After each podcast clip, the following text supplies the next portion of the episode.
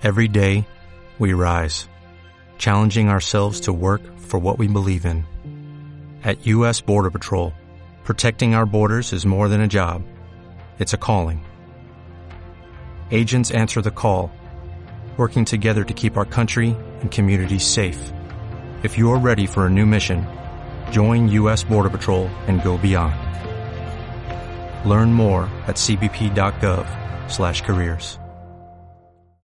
Hoy vamos a ver al Perú entre la inestabilidad de los comienzos de la República y el guano, cuando se les apareció la Virgen.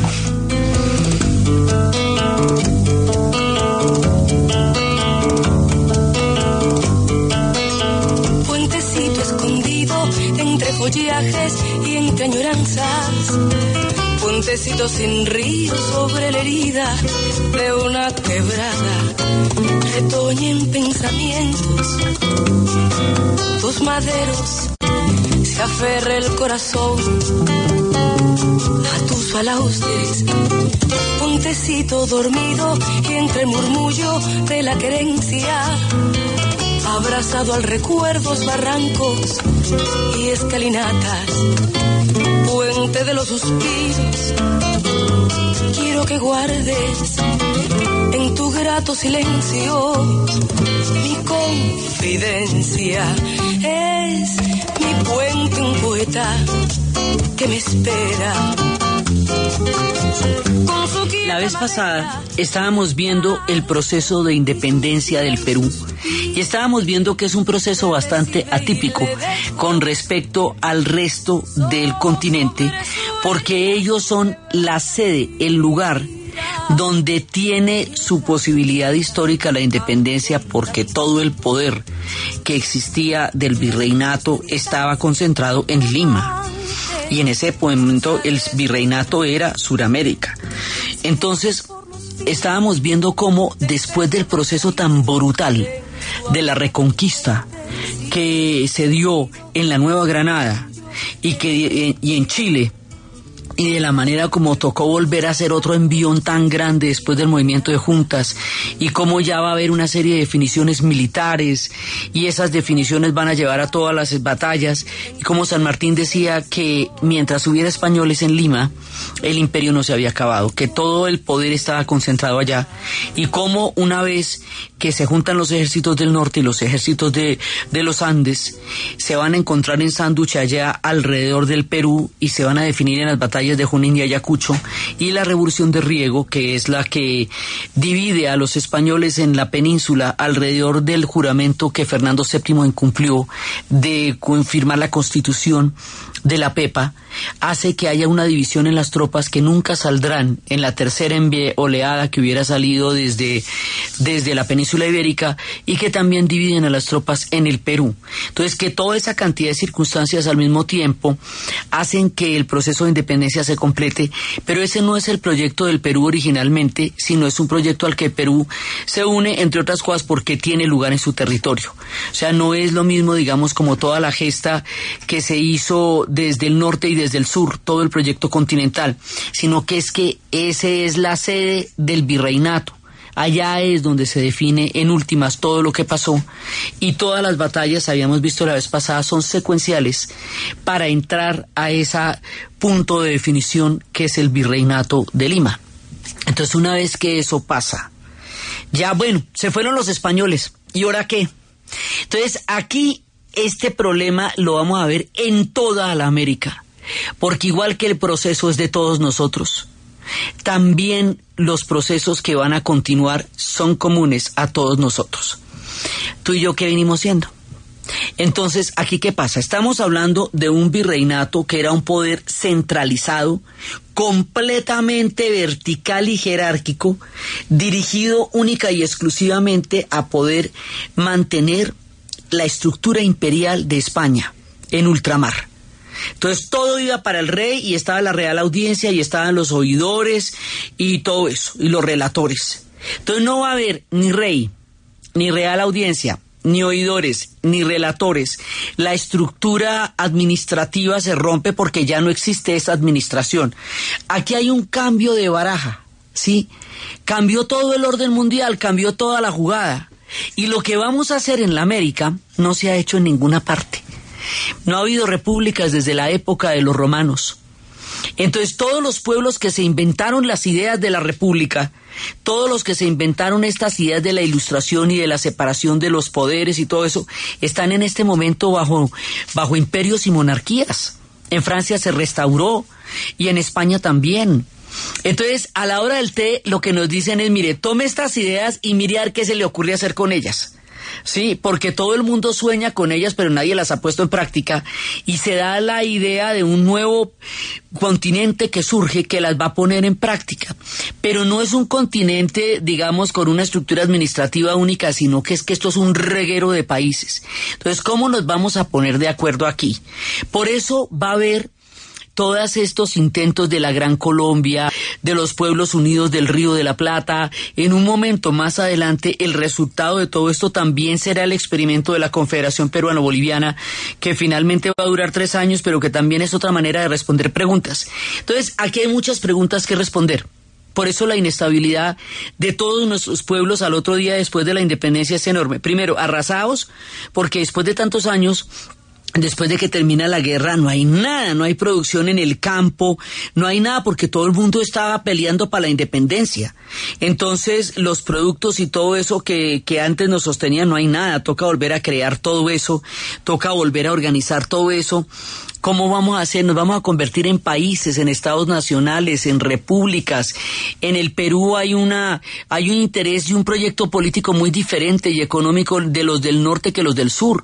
Los del norte que tienen su centro en Lima quieren un régimen proteccionista, porque además tienen, a partir del Callao tienen temor de toda la manufactura inglesa durante la industrialización que arrase con una tierra que, con unos recursos que apenas se están generando, mientras que los de abajo, que son comerciantes eh, tienen una idea mucho más eh, de libre cambio, de apertura de puertos y de comercio con Chile también, porque Chile era con el que comerciaban fundamentalmente. La historia de estos dos pueblos va a estar totalmente unida por una cantidad de factores de amor y odio y de vicisitudes y cosas, pero la historia los va a poner a tener que caminar transitar caminos comunes. Pero el asunto es que, bueno, ¿qué vamos a hacer con todo esto? Entonces vienen las preguntas, las mismas preguntas que nos hicimos nosotros. ¿Serán federalistas? ¿Serán centralistas? Es que todavía no está escrito el manual de las repúblicas recién independizadas de un gobierno de ultramar, de un imperio que duró 500 años. Eso no se ha escrito, ¿me entiendes? Eso lo estamos escribiendo por primera vez. ¿Serán laicos o serán religiosos? Ahí es cuando tomamos la decisión de que el idioma va a ser el español, porque a pesar de la gran cantidad de lenguas indígenas, el idioma unificador era el español. Se tomó la decisión de ser católicos, lo cual quiere decir que los nuevos gobiernos van a tener eh, un acuerdo con el Vaticano, que es lo que se llama el concordato, para ver cómo se va a dar la situación de la Iglesia ahora que el imperio español no detecta el poder de la Iglesia, sino que la Iglesia empieza a tener un poder propio e independiente que depende del Vaticano. O sea, toda la estructura de, la colonia desaparece con la independencia y hay que volverse a inventar los países. Entonces, hay cosas con las que no se hizo una ruptura no se hizo una ruptura con el régimen jerárquico colonial a nivel mental, o sea, no a nivel político. Sí, España se fue y ya, ya no manda acá ni nada de eso. Pero todo ese sistema de jerarquías, de, de noblezas y de abolengos y de todas esas cosas que caracterizaron la cultura española durante la época del imperio, siguen existiendo en la mentalidad de los criollos una vez más allá de la independencia, lo que quiere decir que aquí va a haber una soberanía, pero de una élite, de la nobleza. Eh, va a haber una élite que, que detente el poder, que es la que estaba debajo de los peninsulares y que ahora hace todo el proyecto y, y, se va a quedar con el poder. Esto quiere decir que los pueblos, digamos, los pueblos indígenas, eh, los pueblos afro, estos, todos estos pueblos van a quedar eh, un poco a la sombra de este poder de soberanía. O sea, porque ya de aquí para llegar a ser ciudadanos tendrán que ser, bueno, más adelante hombres casados, eh, de mayores de 28 años que tengan propiedades. O sea, El término de ciudadanía en todas partes, no solamente en América, estaba lleno de restricciones y precisamente los derechos y las libertades han consistido en ir eliminando cada vez más trabas y tapujos para que todo el mundo pueda ser ciudadano. Pero eso tomará par siglos, ¿sí? Pues imagínense que acá, pues eso, eso se va a demorar muchísimo. Para que las mujeres puedan votar en Colombia va a ser en 1957, o sea, estamos a un siglo y medio antes de que eso sea. Entonces, las élites rurales se empoderan de las regiones. Y también hay figuras militares que dividían su prestigio de haber cabalgado con Bolívar, o sea, ¿de dónde vamos a sacar como los nuevos héroes? Entonces ellos cabalgaron con Bolívar y al cabalgar con Bolívar eh, se hacen acreedores a ser los caudillos del nuevo proyecto del Perú. Entonces eh, empieza a ver, digamos, los intereses del norte y del sur, empiezan a plantear eh, estrategias económicas y políticas distintas. Le digo la del proteccionismo con respecto a la del libre cambio. Esos diferentes intereses, esta que además eran todas las ideologías de la época, van a terminar más adelante formando partidos políticos. Entonces los conservadores querían un Estado centralizado, con unas políticas proteccionistas y querían mantener el orden colonial en términos de la estratificación social que existía durante la época de la colonia española. Inclusive hubo hasta más adelante momentos en que hubo una reacción contra los emigrantes que fue fuerte en esa época. Los liberales, eh, en cambio, querían un Estado liberal, querían federal, querían libre comercio, querían eh, restricción de derechos corporativos, es decir, apertura de una cantidad, o sea, que no quedara eh, tan supremamente cerrada la administración del poder, querían movilidad social, mm, querían libre empresa, y era la época del liberalismo económico. Entonces aquí se van a formar dos eh, diferentes maneras de entender este nuevo proyecto.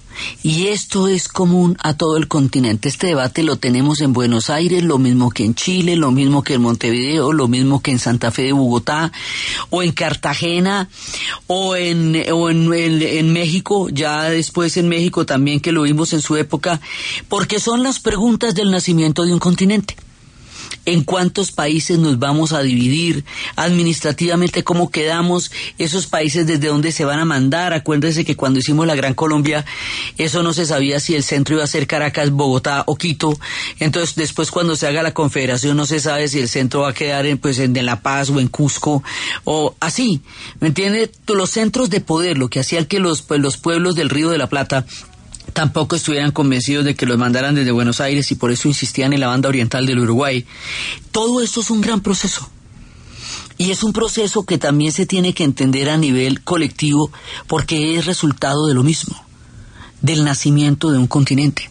Entonces esta inestabilidad que tienen los peruanos a comienzos del proceso posterior a la independencia es inherente a los procesos de, posteriores a las independencias. Ellos terminan su independencia en 1824, nosotros la terminamos en 1819, los chilenos en 1818, los argentinos en 1816.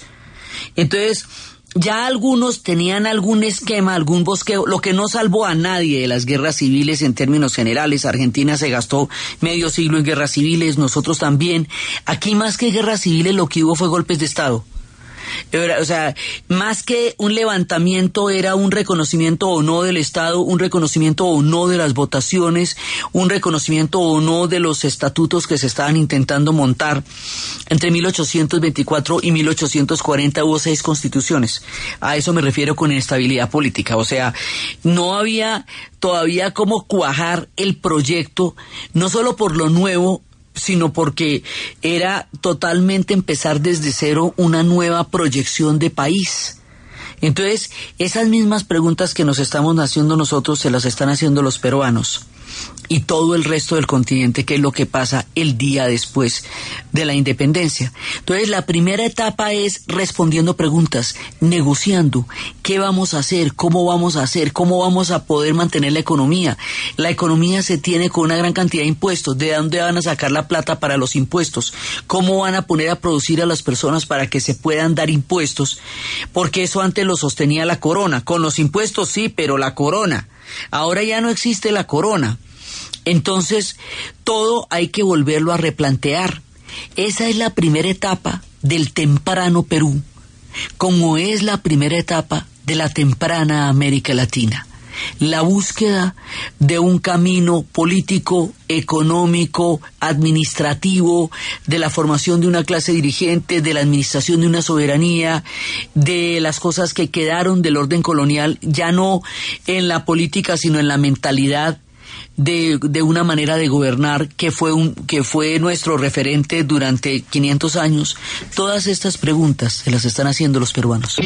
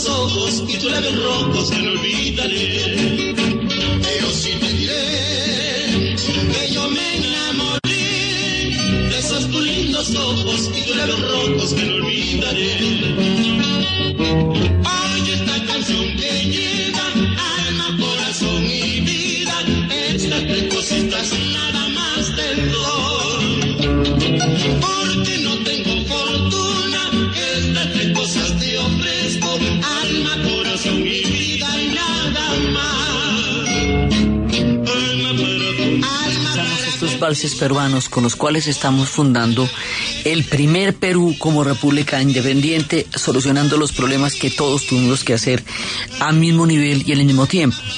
Ahora, aquí va a haber pues caudillismo. Entonces lo que le digo, ¿quiénes son los caudillos? Los que cabalgaron con Bolívar. Era como la, eh, eh, la lo que había que exhibir para poder gobernar. Entonces Agustín Gamorra era conservador, el general Agustín Gamorra era el conservador y Andrés de Santa Cruz, el general Andrés de Santa Cruz era el liberal. Entonces eso, digamos, ahí se forma también está el bipartidismo tempranamente en el Perú como en todo el resto de nuestros países. Sí, y ese caudillismo también va a tener otro tipo de de temas, ellos van a tener todos los mismos problemas, o sea, el problema de los caudillos, van a tener el problema del clientelismo. Aquí el clientelismo va a ser absolutamente bravo porque la gente va a pedir favores a cambio de poderes que se vayan dando a medida que se va dando esta nueva, mono, esta, esta nueva mano de poderes administrativos. Van a tener también problemas con los indígenas, como lo mismo que México, lo mismo que todos los demás países, porque estos pueblos indígenas van a resistir. Después de la, de la independencia, además, no les queda claro porque eso no estaba claro. ¿Cuál va a ser el papel del mundo indígena en las nuevas repúblicas? Esa pregunta queda siempre en el aire. Y esa pregunta va a ser una de las cosas que genere una gran cantidad de tensiones y de problemas sociales hasta nuestros días, pues porque, o sea, lo que les digo, en Colombia el mundo indígena se vino a reconocer constitucionalmente en la constitución de 1991, es decir, se nos terminó el siglo XX sin tener esto todavía claro, sino hasta el final.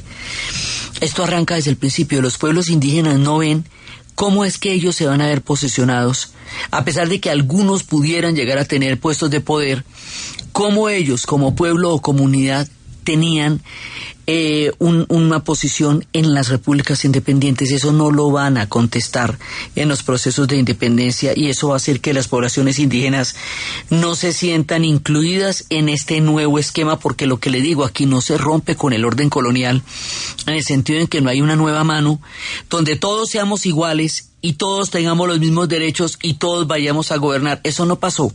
Y eso no estaba pasando tampoco en ninguna otra parte del mundo. O sea, esto no, esto, estas cosas se, se fueron dando a partir de una gran cantidad de luchas sociales. Entonces, eh, esta era la época del Código Napoleónico también, que en una eh, que eventualmente se terminó enfrentando, se terminó implantando. Eh, es la época de, de, la definición de fronteras. Entonces, cómo se van a definir las fronteras frente a las zonas que tienen que ver con Chile. Y esa definición de fronteras es lo que va a llevar después a la Guerra del Pacífico y a la separación, ya después a la existencia de Bolivia. El Alto Perú se volverá otro país que se llama Bolivia y, y tiene otra historia, pero va a tener también una, una historia muy cercana a la del Perú y en algún momento quisieron ser la confederación eh, lo que va a ser la Confederación Peruano-Boliviana para volver a juntar esta, estos dos pueblos que hasta esta parte de nuestro relato siempre fueron uno solo. Por eso hablábamos de Perú y Bolivia siempre. La iglesia también entonces, eh, pues va a estar en los procesos de independencia, pero ella va a sufrir pocos cambios. Aquí lo que va a haber es una nueva relación con los obispos que antes los, los eh, nombraba España y ahora se van a nombrar en América con la aprobación, sujetos a la aprobación de Roma, también va a ser eh, la expulsión de los jesuitas, que también se va a dar después, y eso fue algunas de las cosas que estuvimos hablando en la época del Paraguay. Entonces, la negociación de los obispos, el papel de la iglesia, los lineamientos que la iglesia va a tener. En un principio Bolívar cambió a todos los obispos y luego hay una, hay una manera de, de, de entrar a negociar que va a ser el concordato. Entonces, digamos, preparándose para un país que básicamente va a ser un país confesional, como todos los demás de una u otra manera, con excepción de lo que más adelante va a ser el México laico con su propio proceso. Entonces, aquí es resolviendo todas estas cosas, que es crear países después del fin de un imperio. Ese es el temprano Perú, como es la temprana América Latina. Y aquí nos vamos para la pausa. De mis amores, si dejaste de quererme, no hay cuidado que la gente de eso no se que gano con decir que tu amor cambió mi suerte. Se burlarán de mí, que nadie sepa mi sufrir.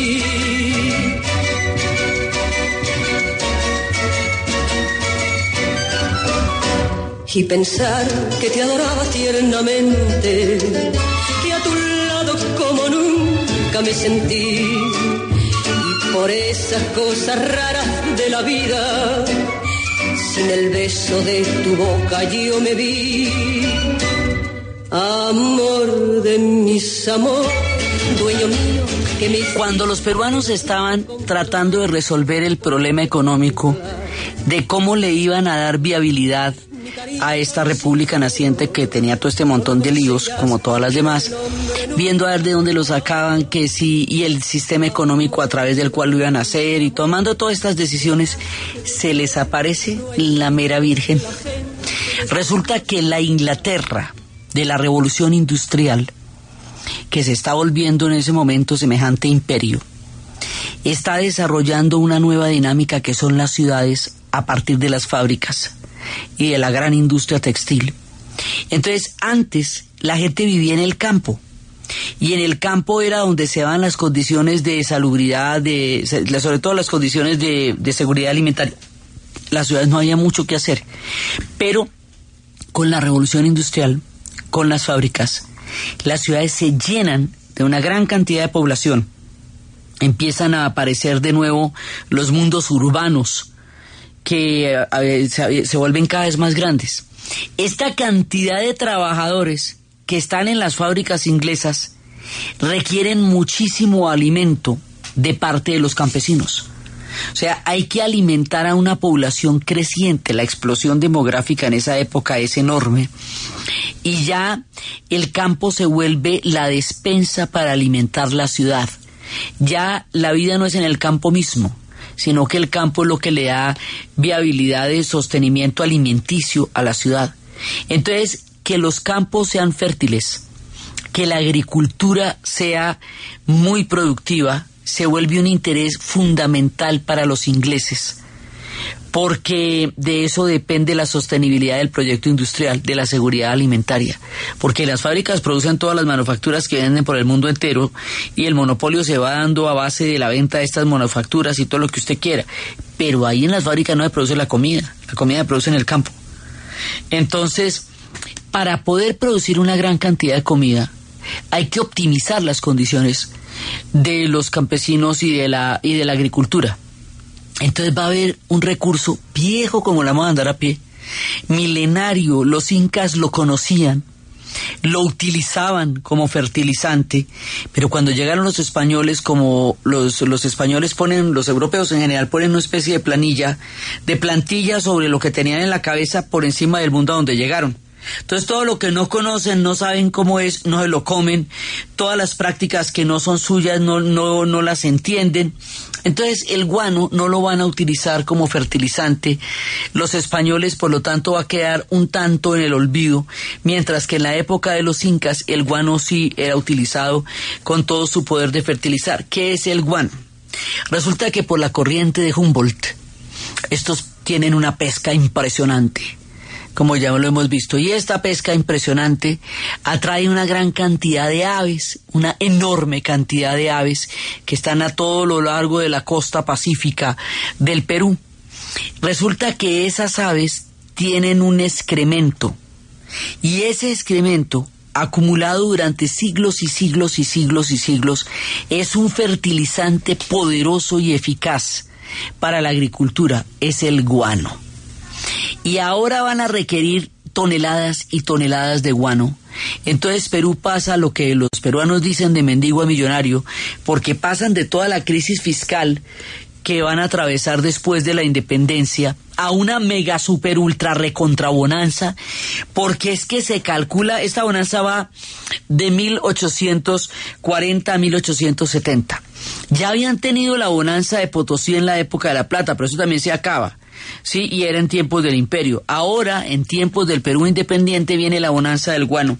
Cuando les digo que estamos hablando de la bonanza del guano, estamos hablando de entre 1840 y 1870, 11 millones de toneladas de guano. Millones de toneladas de guano se sacaron del Perú.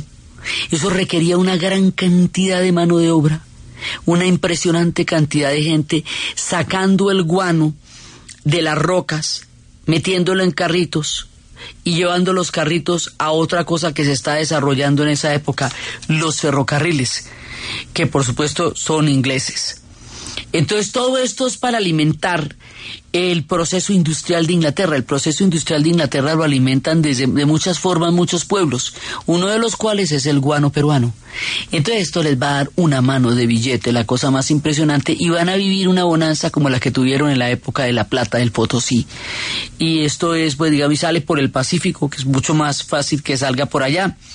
Ahora, Perú necesita también ponerse las pilas porque en la época en que era virreinato, pues Lima era el Callao, era el puerto más importante.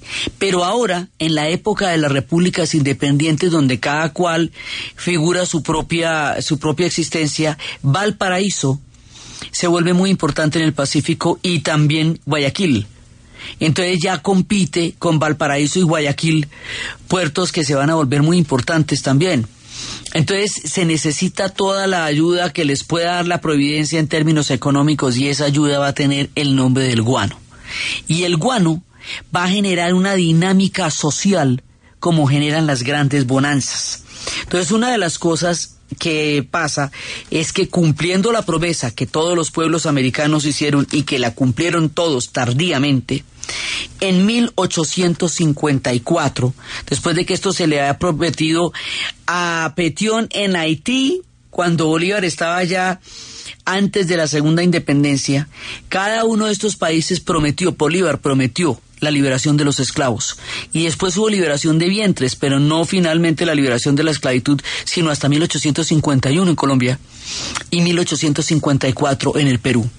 Entonces, en 1854 se cumple la vieja promesa que había pedido Haití desde 1812, que se mire cuánto tiempo después en el caso de Colombia y Perú, ni hablar del Brasil que tuvo otro proceso y que en su momento vimos que terminó la esclavitud en 1887, que ya fue, digamos, 80 años más de esclavitud, o en Cuba, donde la esclavitud se acabó después en 1898, cuando ya se independizan de España, poco tiempo después. O sea, el tema si bien las comunidades indígenas no tenían muy claro cuál era el papel en la época republicana, en las comunidades afro, la promesa de la liberación de la esclavitud se fue dilatando lo más que se pudo, porque muchísimas de las personas que hicieron la independencia eran asimismo y a su vez esclavistas. Y eso mismo pasó en Estados Unidos, pero a lo, a lo remal que fue que ni siquiera plantearon el tema para evitar que hubiera problemas con los del sur hasta que eso estalló en 1864 en una guerra de secesión que rompió ese país durante un tiempo por la liberación de la esclavitud en el sur de los Estados Unidos. O sea, ese tema es un tema que se fue dilatando y se fue cumpliendo a la hora del mucho tiempo después de cuando se han hecho las promesas. El asunto es que para esta época, la bonanza es de 1840 a 1870, en plena bonanza, en 1854, se produce la abolición de la esclavitud. Entonces, y van a indemnizar como también pasó en los Estados Unidos, van a indemnizar a los esclavistas por haberles quitado su fuente de negocio y no a los esclavizados por haberlos sacado de África, montado en barcos, torturado, metido en cadenas, vendido, subastado, quitado sus nombres, su religión y su cultura. O sea, además salen a deber porque como eran un negocio tan rentable, entonces hay que indemnizar a aquellos que se les ve desprovistos de semejante negocio tan lucrativo que era el tráfico de esclavos, porque ahí hay una inversión de valores para justificar este negocio tan oprobioso, se inventaron los prejuicios, se invisibilizaron las historias de sus pueblos tanto en África como en América. Tanto así que todavía hay muchos problemas para visibilizar la historia del Perú negro. Hay un Perú negro y siempre lo ha habido desde la llegada del tráfico de la esclavitud y es un Perú invisible que está debajo de todas las, otras matices del Perú, pero lo hay y es visibilizarlo es una parte importante de la tarea histórica. Entonces, en esta época se va a producir la liberación de la esclavitud y se va a producir, bueno, una, un, un nuevo ordenamiento poblacional en la estructura productiva de los peruanos a partir de esta decisión y esta decisión que era una promesa antigua se vuelve se cumple en este momento y empieza el tiempo y la, la posibilidad de un Perú sin esclavos desde el punto de vista del comercio, del terrible y criminal comercio triangular.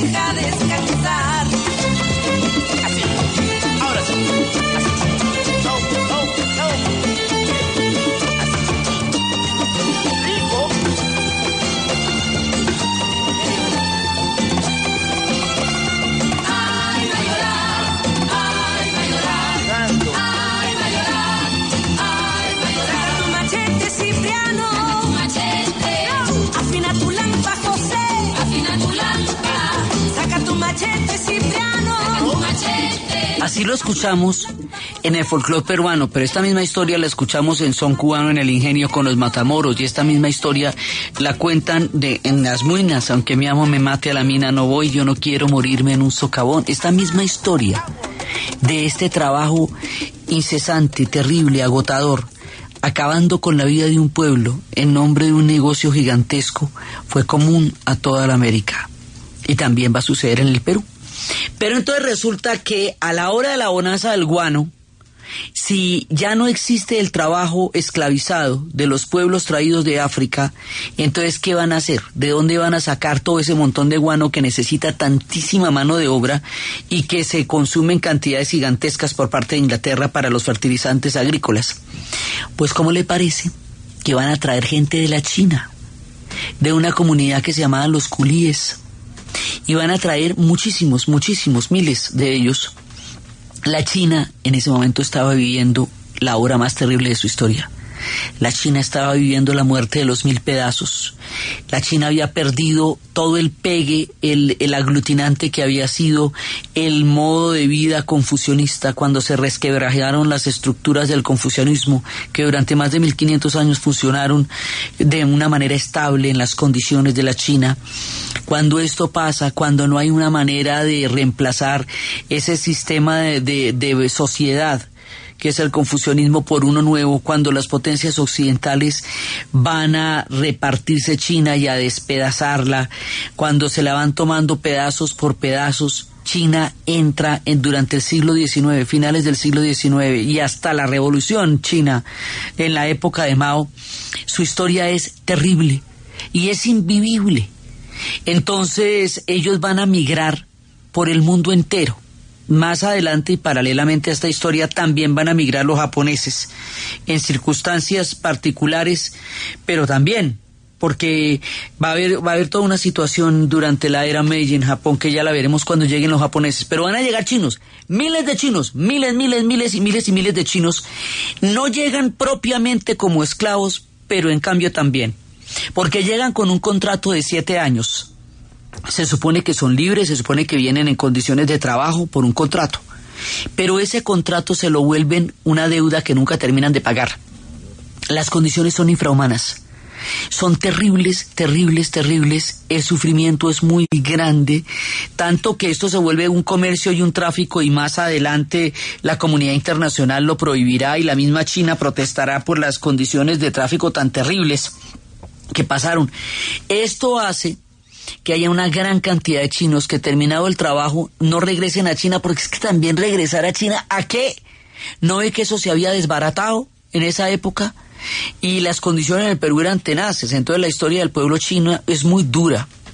La llegada masiva de los chinos para la mano de obra de esta bonanza del guano va a añadir, entre toda la tragedia y el dolor, un ingrediente a lo que se va formando acá, que es la más maravillosa de todas las cocinas del continente, la gastronomía peruana.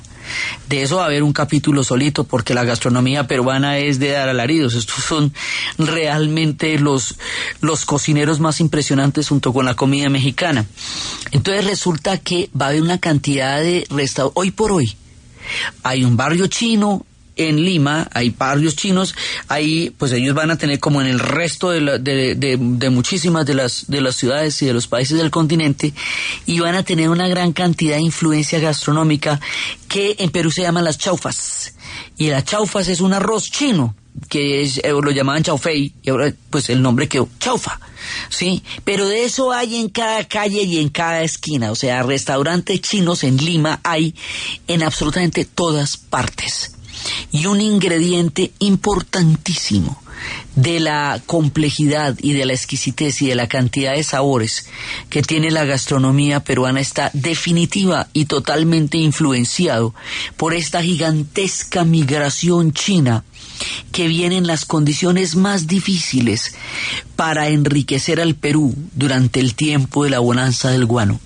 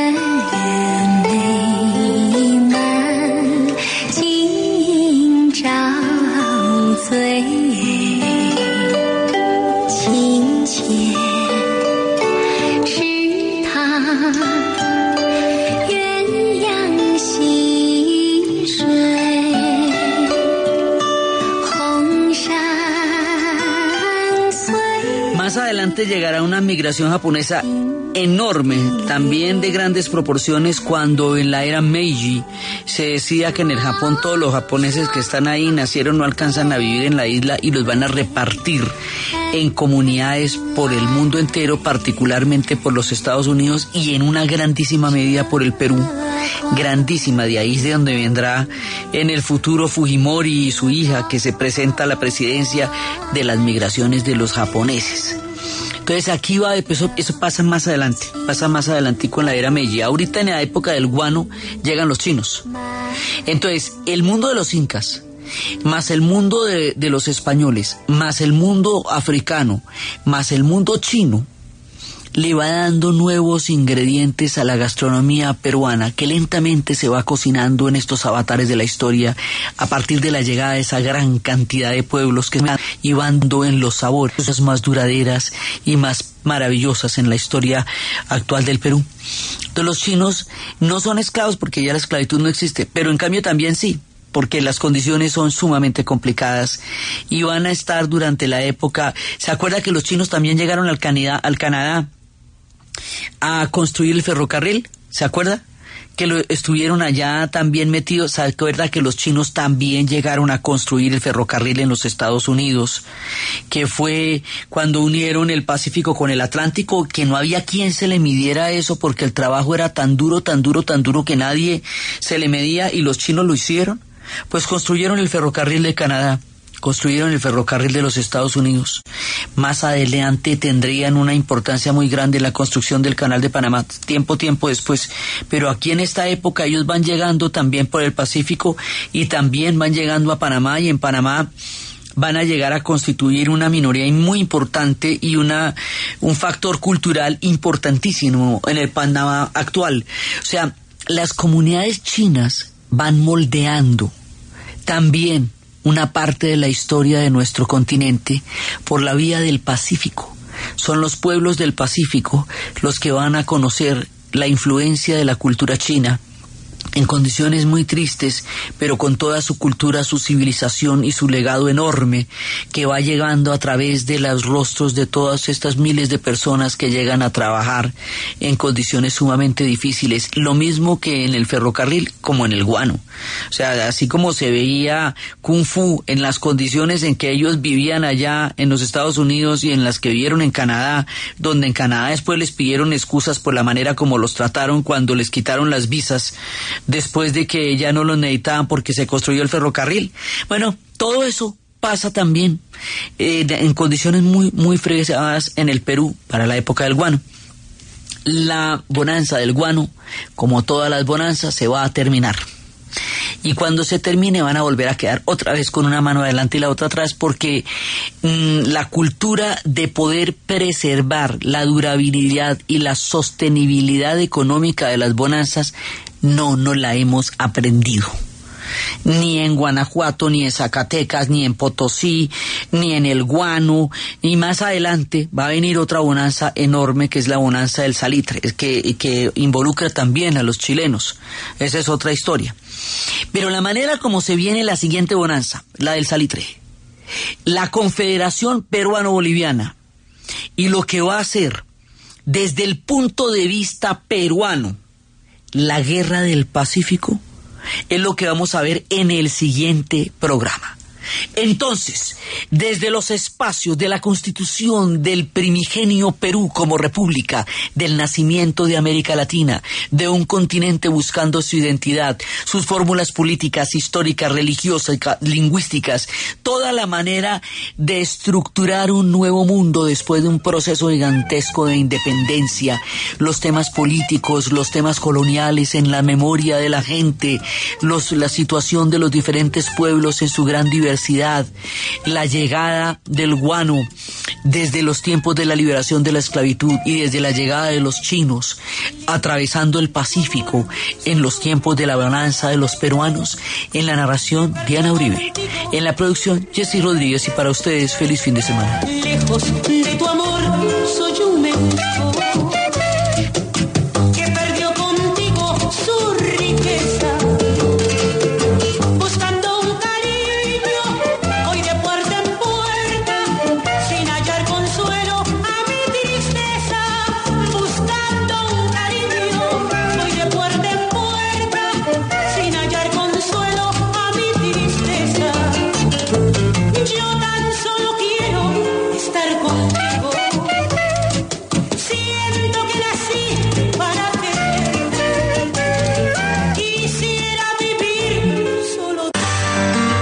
Preocupas por tu familia? Entonces, ¿por qué darles solo huevos ordinarios cuando pueden disfrutar de lo mejor? Egglands Best, los únicos huevos con ese delicioso sabor fresco de granja, además de la mejor nutrición como 6 veces más vitamina D, 10 veces más vitamina E y 25% menos de grasa saturada que los huevos regulares, además de muchos otros nutrientes importantes. Así que, dales los mejores huevos. Egglands Best, mejor sabor, mejor nutrición, mejores huevos.